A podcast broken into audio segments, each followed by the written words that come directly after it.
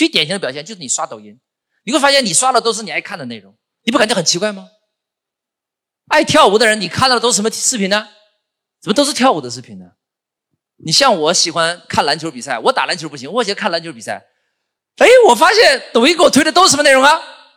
都是什么 NBA、CBA？我感觉这抖音好哎。后来我有一天看我一个朋友的抖音账号，哎，他的账号里面都是怎么讲美容的呢？我们看的是同一个抖音吗？后来我就知道了，因为他天天刷抖音的有美容的信息，大家听懂了吗？这叫信息茧房。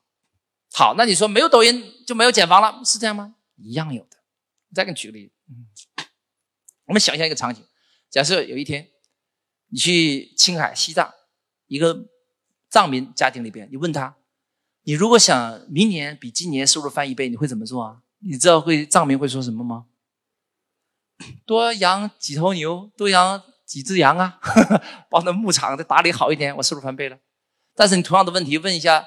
北京中关村那个创业那些咖啡厅里边那些人，你问他，哎，你明年想比今年收入翻一倍，会怎么做？你知道他说什么吗？